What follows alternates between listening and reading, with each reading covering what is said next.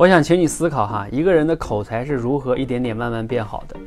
首先哈，没有人天生下来就口才超级好，就是他出生就会说话哈，不会的，那都是慢慢后天变好的，对不对？所以他是怎么样一点点变好的呢？啊，有的人说口才想变好啊，那你得这个多练是吧？多学多看书啊，等等等等哈。啊，我们自己是做口才培训的哈，所以啊，如果站在我自己的角度，我肯定要多说啊，我们得来我们这儿练，多练就能好了哈。其实，但是我客观的说哈，啊，光靠多练还不够啊，多练呢是一个什么样的作用呢？今天我在直播间中做分享，后边我做了答疑哈，因为有同学问我这个条理表达应该练到什么程度才可以啊？啊，等等等等的哈。其实啊，来我们社群训练啊，它解决是个什么问题呢？帮你入门啊，你入门了之后啊，你。不是说像考证一样，考完了就把它丢在那儿，就以后再也不用学了，不是这样的。你真正的把这些什么条理表达也好，讲故事也好，等等的即兴表达也好，这些包括聊天的技巧也好，学了之后就真正的入门了。入门了之后，他怎么样口才变好的呢？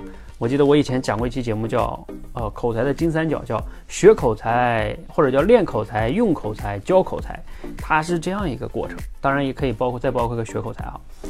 也就是说，你只靠学跟练还不够，你必须要再回到现实生活中多去用，啊，再去甚至还能去教，啊，这样就像一个滚雪球一样，它就滚起来了，啊，你们可以想象一个长长的坡，有很多的雪，这个雪球就会越滚越大，所以他的口才就会越来越好。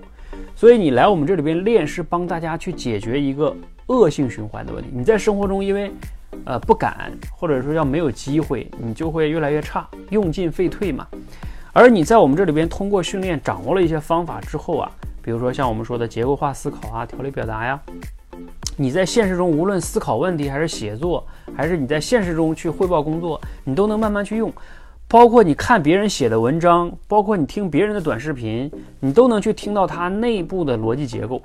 这叫外行看热闹，内行看门道。那你等等等等，这样之后啊，你自己就是可以不断的把这个雪球越滚越大了。这就我说的，你的口才到底怎么变好的？就是你真正练好了之后，掌握了一些核心方法之后，你就入门了，然后就可以不断的滚雪球，把它变得越来越大，口才就越来越好了。啊，这是我想给大家分享的哈，不是突然间变好的，也不是仅仅靠看几本书，也不是仅仅来我们这里边练几天，而是掌握入门之后，在现实中多用，然后再反过来多用多练啊，然后这样融会贯通，就慢慢就变好了。希望对你有启发哈，当然你也可以留言分享哈，你的口才是怎么样一点点变好的呢？